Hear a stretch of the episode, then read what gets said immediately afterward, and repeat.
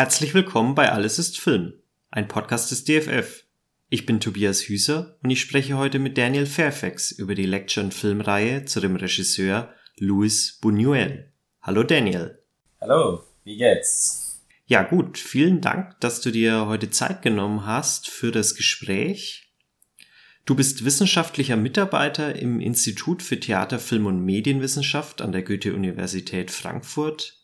Deine Forschung konzentriert sich unter anderem auf die französische Filmtheorie nach 1968 und die Entwicklung der Filmtheorie in der neoliberalen Ära.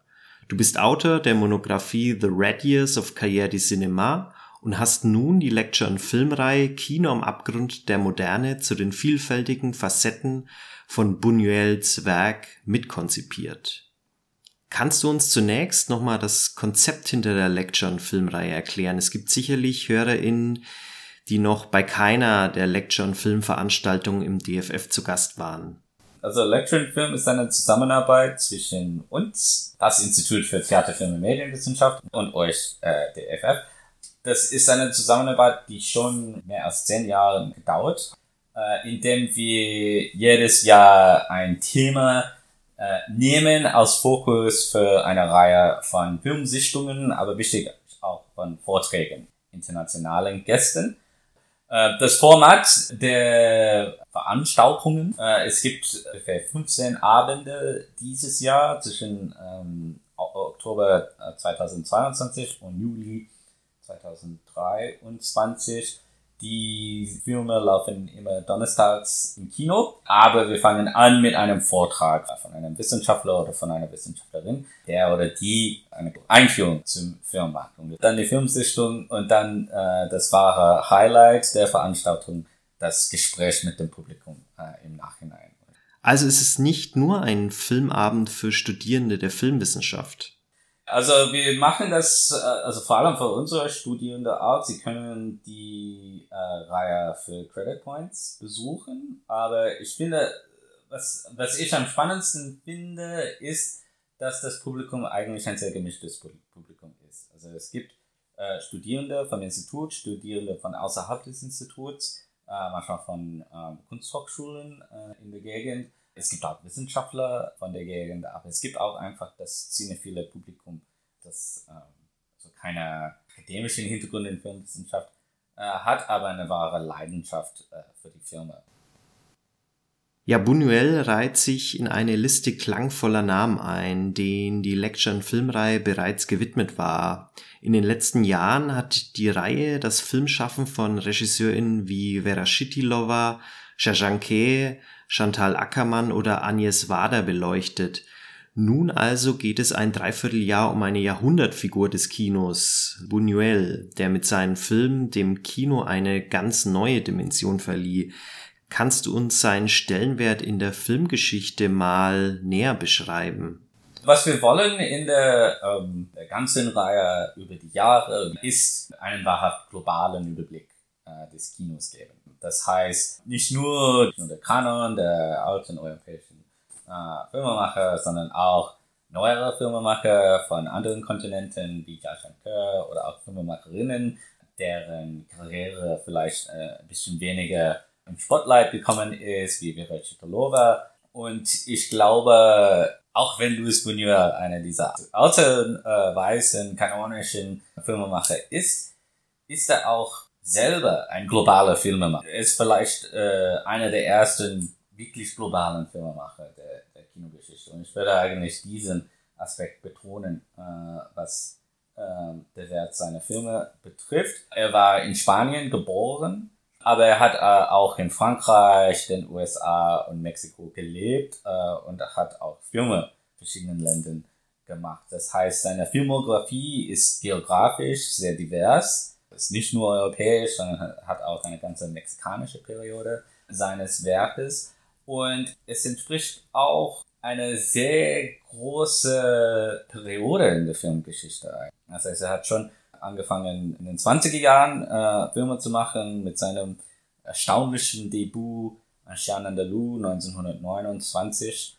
Aber er ist einer der seltenen Filmemacher von diesem Zeitalter, der ähm, weiter Filme gemacht bis hin zu den 70er Jahren. sein letzter Film war äh, Cet obscur Objet du Désir von 1977. Das heißt, es ist ein also 50 Jahre Kinogeschichte, ein halbes Jahrhundert, sogar in dem Kino sehr rasch entwickelt hat und Louis Benuel hat diesen Entwicklungen mitgefolgt, äh, aber er hat auch eigentlich einen sehr großen Beitrag zur Evolution äh, des Kinos äh, geleistet, weil seine Filme eben so revolutionär waren äh, und nicht nur in, diesen, in dieser frühen Phase der 20er oder 30er Jahre, sondern auch also wirklich noch in den 60er oder 70er Jahren.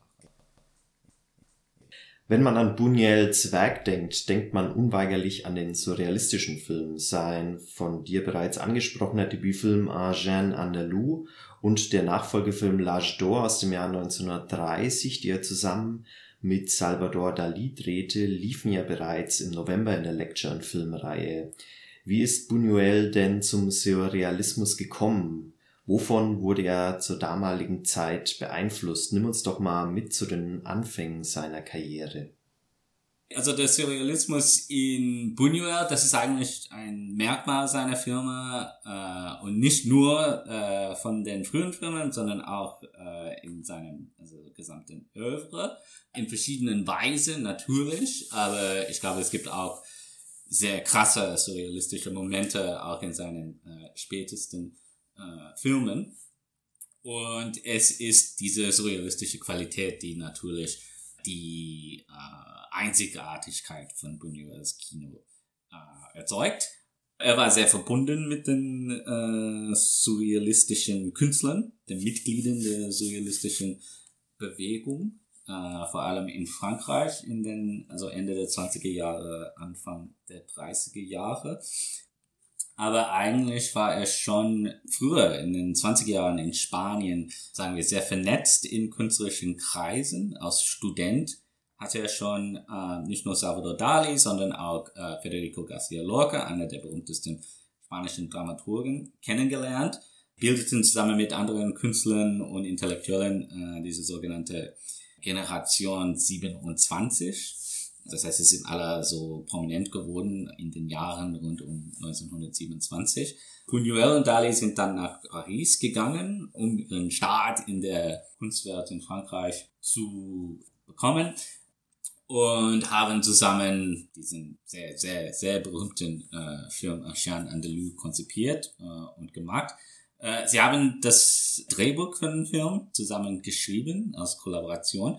Das war kein traditionelles Drehbuch. Es gibt äh, so gut wie keinen Dialog äh, im Film. Das war als Drehbuch war das eigentlich eine, sagen wir, Zusammenreihung von starken Bildern, die vor allem aus ihren eigenen Träumen äh, gekommen sind. So eine Art Transkription ihres äh, Traumlebens. Buñuel die Regie für den Film gemacht und das war ein riesengroßer kommerzieller Erfolg. Äh, der Film spielte im Studio 28 in Paris und ich glaube, er war sogar acht Monate lang in die Kinos, was so außerordentlich war für dieses Zeitalter. Das war wirklich auch ihre Eintrittskarte für die surrealistische Bewegung und für die Kunstwelt äh, überhaupt ich glaube, der Film ist noch, sagen wir, ein Film, der, den man sehr oft sieht in äh, Museen. Ja, und wenn ich da einhaken darf, der Film ist ja vor allem für einen ikonischen Moment der Filmgeschichte berühmt. Äh, dieses Bild äh, mit einem äh, Rasierklinge, das äh, ein äh, Auge schneidet das Auge war eigentlich von einem Kalb, aber man hat den Eindruck, das ist das Auge einer Frau äh, durch die Montage des Films. Und das war so ein schockierender Moment, nicht nur für das damalige Publikum, sondern auch, glaube ich, für das heutige Publikum, dass es also wirklich ikonisch äh, geworden ist als Moment in der Filmgeschichte. Es gab den Versuch, diese, diesen Erfolg von Anchan Andalou äh, zu wiederholen äh, durch Buñuel und Dali mit L'Âge d'Or. Also Anchan Andalou war ein Kurzfilm, 20 Minuten lang äh, mit einem sehr kleinen Budget gedreht und es, also sie hatten auch größere Ambitionen, äh, haben deswegen äh, den Film mit äh, L'Âge d'Or gefolgt für mehr Geld, äh, aber aus Zusammenarbeit zwischen Buñuel und Dali war das eigentlich gescheitert. Äh, es gab äh, einen ziemlich großen Streit zwischen ihnen. Dali hat ein bisschen am Anfang beim Drehbuch äh, zusammengearbeitet, aber dann gab es eine, eine Trennung äh, zwischen den beiden äh, und Buñuel äh, hat alleine weitergemacht mit dem Film. Aus der Film, der sogar also 60 Minuten lang dauert, in Verleih gekommen ist, auch im Studio 28, auch mit so großer Aufmerksamkeit in der Kunstwelt, war der Film eigentlich, also der zweite Film, so skandalös für die politische Rechte, dass die Polizei äh, ihn verboten hat. Also ich glaube sechs Tage nach der Uraufführung. Aus Folge von Krawallen von rechten Aktivisten. Und Lars Dor war eigentlich ziemlich lange verschwunden. Es gab keine Möglichkeit, den Film im Öffentlichen anzuschauen bis die 70er Jahre. Also es war eine lange Periode eigentlich als verschollenes Werk äh, betrachtet. Zum Glück äh, können wir jetzt äh, diesen Film, also die zwei Filme sehen. Äh, in der Reihe haben wir sie äh, schon vor ein paar Wochen angeschaut, aber sind auch gleich zu finden als Filme. Du hast es ja bereits angedeutet, bei Eugène Andalou verfügte er nur über ein recht kleines Budget. Wer finanzierte denn die frühen surrealistischen Filme Buñuels? Ja, das war eigentlich äh, oft Mäzene. Bei Eugène Andalou hatten, hatten weder Buñuel äh, noch Dalí äh, keinen großen Ruf in Frankreich. Also beim ersten Film mussten sie so ein bisschen Geld äh, leihen und so weiter und äh, sie musste mit einem sehr kleinen Budget arbeiten. Aber bei L'Age d'Or fanden sie die Unterstützung von einem äh, aristokratischen Paar, die Denoy. Die Frau Marie-Laure Denoy war eigentlich eine, sogar der Marquis de Sade war der Urgroßvater von ihr. Also sie hatte diese Erbe von der künstlerischen Avantgarde, der Provokation, dieser Geschmack für den Schock und für den Skandal. Und sie haben das Geld ausgegeben für den zweiten Film. Äh, und einfach, also mit keiner Idee, dass sie äh, das Geld äh, wieder bekommen würde aus dem, also kommerziellen Gewinnen äh, des Films. Es gab keine davon, sie haben es auch nicht erwartet. Das war eigentlich nur ein Geschenk für Künstler. Sein nächster Film, Buñuels nächster Film, Las Urdes, ein Dokumentarfilm ja, zu einer sehr weit entfernten Region von Spanien, war eigentlich laut der Legende mindestens durch einen spanischen Anarchisten finanziert, der die Lotterie gewonnen hat.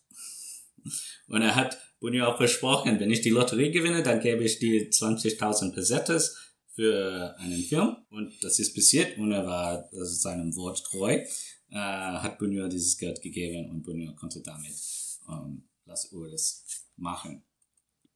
Dann kann man auch sagen, dass Las Urdes für ein anderes Publikum gemacht wurde als seine beiden ersten Filme. Ja, das auf jeden Fall. Also die ersten Filme waren sozusagen Eintrittskarten für die Kunstwelt, auch für aristokratische, bohemische äh, Kreise. Und äh, Las Hodes war ein viel engagiertes Projekt. Ähm, das war ein Dokumentarfilm, erstens mit einem, äh, sagen wir, politischen Anspruch, der mehr als einfach nur Provokation war. Äh, das war ein Film, wo wirklich die Armut und die politische Reaktion Ziele waren. Es gibt trotzdem im Film der äh, vermutlich ein Dokumentarfilm ist, äh, sehr starke surrealistische Momente. Man als Zuschauer sich fragen muss, ist das eine Fiktion? Es gibt ein Spiel im Film zwischen den Erwartungen des Zuschauers für einen Dokumentarfilm oder für einen Fiktionfilm. Es gibt Szenen im Film, die offensichtlich äh, inszeniert sind.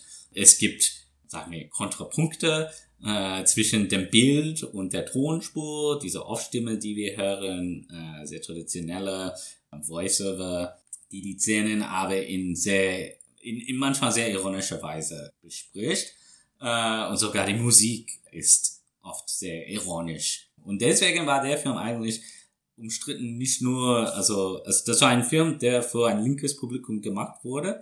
Äh, es war auch nicht allgemein akzeptiert äh, bei, bei der politischen Linke. Buñuel musste den Film verteidigen, äh, auch unter seinen ja, politischen äh, Verbündeten. Nach Las Urtes muss Buñuel dann zwangsläufig eine Pause einlegen aufgrund der politischen Situation in Spanien. Das Franco-Regime verdrängt ihn ins Exil nach Mexiko. Erst im Jahr 1946 dreht er dort dann in Mexiko wieder Filme. Wie hat er dort denn Fuß fassen können? Hat er auch versucht, in den USA Filme zu drehen? Ja, er hatte, er hatte einen ziemlich langen Zwischenstopp in den USA zwischen Hollywood und New York. Er hatte äh, sogar Verträge bei den äh, Hollywood Studios, aber nicht als Regisseur, sondern eher als, sagen wir, Mitarbeiter, zum Beispiel für Synchronisierungen von Englischen ins Spanische. Er hat Projekte vorgeschlagen, aber nichts wurde angenommen. Es war klar, dass äh, sein künstlerisches Profil den Wünschen der großen Studios von Hollywood nicht genau äh, entspricht. Er hat aber auch für das Museum of Modern Art gearbeitet. Er hat eine enge Zusammenarbeit mit Iris Barry, die Leiterin der Filmabteilung mit dem Museum of Modern Art. Ähm, und er konnte auch in den Archiven arbeiten. Also er war ziemlich lange, in, also mehrere Jahre in Hollywood, hatte dann das Angebot äh, gekriegt, um einen äh, um eine Verfilmung von Garcia Lorca, sein alter Kumpel, äh, in Frankreich zu drehen. Dieses Projekt ist aber gescheitert, als er einen absichtlich sehr kurzen Zwischenstopp in Mexiko-Stadt hatte, der dann eine Periode von äh, fast, fast 20 Jahre lang geworden ist. Er hat dann in der mexikanischen Filmindustrie äh, Filme machen können. Diese Filme sind eigentlich, also für mich, der interessanteste Teil unserer Reihe, äh, weil sie sehr für wenige bekannt sind aus, also die großen surrealistischen Werke der 30er Jahre oder die späteren Filme der 70er Jahre. Viele der mexikanischen Filme sind wirklich ins Vergessen äh, geraten. Manchmal, also die, die Qualität der Filme ist sehr unterschiedlich. Manchmal waren sie reine kommerzielle Projekte, wo Buñuel nur für die Mise en scène verantwortlich war und hatte also keinen Anspruch seine künstlerische Ideen durch diese Filme zu verwirklichen. Aber es gab auch sehr interessante äh, Werke in dieser Periode. Los, Los Olvidados ist berühmt geworden von 1950 als äh, mexikanisches Beispiel des Neorealismus oder mindestens sehr inspiriert durch den Neorealismus von Italien. Es gibt auch Filme, die eine sehr profane Haltung der katholischen Religion gegenüber haben, wie Nazarin von den 50er Jahren. Und es gab eigentlich auch Projekte, mindestens ein paar Projekte, die auf Englisch gedreht wurden, für ein englischsprachiges, vor allem für ein amerikanisches Publikum waren. Also es gab, äh, hat eine, hat auch Musical Comedies äh, gedreht. Also äh, seine mittlere mexikanische Periode ist sehr divers, äh, sehr unterschiedlich, aber für mich desto ähm, interessanter, um zu untersuchen. Aber man kann sagen, als er in Mexiko angekommen war, als er dort wieder Filme drehte, öffnete er sich auch einem kommerzielleren Kino. Los Olvidados gewann ja bereits 1950 in Cannes den Regiepreis. Ja, also er hat wieder schon in Mexiko ein internationales Publikum gefunden, eine, eine Art internationale Renommee gefunden. Seine Filme waren manchmal mit Preisen bei internationalen Festivals belobt, aber das war nicht der Fall bei allen Filmen. Das, das, das macht dieses, diese, diesen Moment in seiner Karriere sehr interessant, dass er einen Film, dass ein Film wie Los Olvidados sofort einem total kommerziellen Film äh, folgen könnte und auch von einem kommerziellen Film gefolgt werden könnte. Und er versuchte, also Buñuelische Projekte zu machen innerhalb der Beschränkungen der mexikanischen Filmindustrie und das hat er äh, eigentlich teilweise erfolgreich gemacht. Buñuel hat in seinen Filmen immer wieder Kritik am Christentum und an der Bourgeoisie geäußert. Du hast es ja bereits erwähnt. Der Kampf gegen das erstarrte Bürgertum war auch ein typisches Thema in seinen Filmen. Bestes Beispiel ist sein größter internationaler Erfolg Le Charme discret de la Bourgeoise. Kannst du noch mal näher darauf eingehen, wie er diese Kritik in seinen Filmen zum Ausdruck gebracht hat? Ja, also ich glaube, er hatte äh, mehrere Strategien dafür. Äh, am Anfang konnte es auch innerhalb eines äh, vermutlich total normalen Films starkes, surrealistisch, äh, artiges Bild geben könnte. Es gibt die äh, sehr frequente Erscheinungen von Tieren, toten Tieren oder von Fressen. Das sind sozusagen fast äh, Signaturen von Buñuel äh, in Filmen, wo ansonsten seine künstlerische Status äh, weniger präsent ist. Aber es gab auch Filme, wo er eigentlich sehr erfolgreich kommerziellen und künstlerischen Prinzipien äh, folgen konnte. Ich denke zum Beispiel an El Angel Exterminador, äh, der, des, äh, der Würgeengel, Film von 1962, der äh, sowohl äh, kommerzieller Erfolg war, als auch eine sehr effektive Satire, sagen wir, des Bürgertums, des mexikanischen Bürgertums vor allem, aber also auch mit sehr internationalen Anspruch. Und der sagen wir, der Abfahrtspunkt dieses, der Erzählung dieses Films ist, es gibt ein äh, großes Abendessen unter dem lokalen äh, Bürgertum und auf einmal finden sie sich äh, im Haus blockiert. Äh, sie können die Wohnung nicht verlassen. Äh, sie wollen es tun, können es aber nicht. Und ja, im Laufe des Films sehen wir all die Elemente der bürgerlichen Gesellschaft abfallen die Figuren, die aus reiche Aristokraten oder Mitglieder der feinen Gesellschaft äh, angefangen haben, werden zu, also fast zu Tieren. Äh, sie werden fast zu ihrem, ihrem tierischen Wesen reduziert. Rein durch diese Unfähigkeit, äh, das Haus äh, zu verlassen. Ich glaube aber, der Moment, wo er wirklich sich wieder etabliert äh, hatte, war er äh, gegen Ende der 60er Jahre, als er dann Filme vor allem in Frankreich gedreht hat. Und es gibt diese äh, fast goldene Reihe von äh, Projekten von diesen Jahren, zwischen, also in der zweiten Hälfte der 60er Jahre und der ersten Hälfte der 70er Jahre, wo äh, sagen wir, sein surrealistisches Erbe der Avantgarde der 20er und 30er Jahre mit dem Geist der, Re der Rebellion der 60er Jahre kombinieren. Und also es war im Kontext von, sagen wir, äh, vom Aufstand von äh, mein 1968 oder mindestens vom politischen Geist rund um diese, diesen äh, Aufstand, in dem äh, Buñuels Firma eigentlich rezipiert wurde. Das Angriffe an den bürgerlichen Konservatismus. Einer seiner bekanntesten Filme war ja dann Mitte der 60er Jahre Belle de Jour mit Catherine Deneuve in der Hauptrolle ein Angriff auf die rigide Sexualmoral des Bürgertums, der ihm damals sicherlich auch nochmal zu mehr Popularität verhalf. Ja, die menschliche Begierde war auch ein konstantes Thema in seinen Filmen und in all seinen Manifestationen. Und er war eigentlich auf einmal sehr provokativ in diesem Sinne. Es gibt gewisse Überbleibsel von Moralität trotzdem in seinen Filmen. Und ich glaube, das macht seine Filme spannend. Äh, sie sind auch spannend, ich glaube, vor allem von einem äh, heutigen Standpunkt, inwiefern man sie als protofeministische Werke äh, verstehen könnte. Äh, bei Belle Jour ist das vielleicht ein bisschen eindeutiger, aber viele seiner anderen Filme von diesem Zeitalter sind eigentlich sehr ambivalent äh, in dieser Hinsicht. Man kann natürlich eine feministische Lektüre von ihnen machen, aber man kann auch das Gegenteil machen. Das also macht sie aus meinem Standpunkt mindestens sehr faszinierende Werke, äh, also von der heutigen Perspektive. Ja, abschließend würde ich gerne jetzt nochmal auf den kommenden Lecture- und Filmtermin eingehen, am Donnerstag, den 8. Dezember. Du wirst nämlich dann im Kino des DFF einen Vortrag halten zu The Young One aus dem Jahr 1960. Wir gehen also nochmal einen Schritt zurück in seiner Filmkarriere. Du wirst Buñuels Blick auf die USA beleuchten. Magst du uns darauf nochmal einen Ausblick geben? Ja, gerne. Äh, und wie ich früher gesagt habe, hat er zwei englischsprachige Filme gemacht.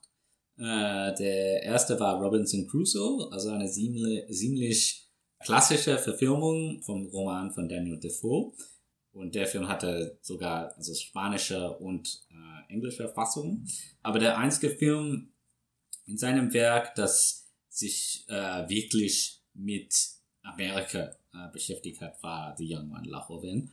Das war ein Film, also wie gesagt, äh, Louis Buñuel hat eine Zeit lang in Amerika verbracht, aber dieser Film wurde erst 1960 gedreht, als er seit 14 Jahren nicht mehr in den Vereinigten Staaten gelebt äh, hatte. Das war aber auch ein Zeitalter des McCarthyismus äh, in der amerikanischen Filmindustrie. Und es gab viele Leute, die aus der äh, aus den Studios ausgetrieben äh, wurden, Techniker, Schauspieler, Drehbuchautoren auch. Und dieser Film ist äh, eine Art Zusammenarbeit mit vielen Leuten, die im Exil von der hollywoodischen Filmindustrie äh, waren. Es war auch äh, eine sehr konservative Zeit für Hollywood und dieser Film hat also sehr äh, absichtlich eines der größten Tabuthemen der, äh, sagen wir, der amerikanischen Filmwelt überhaupt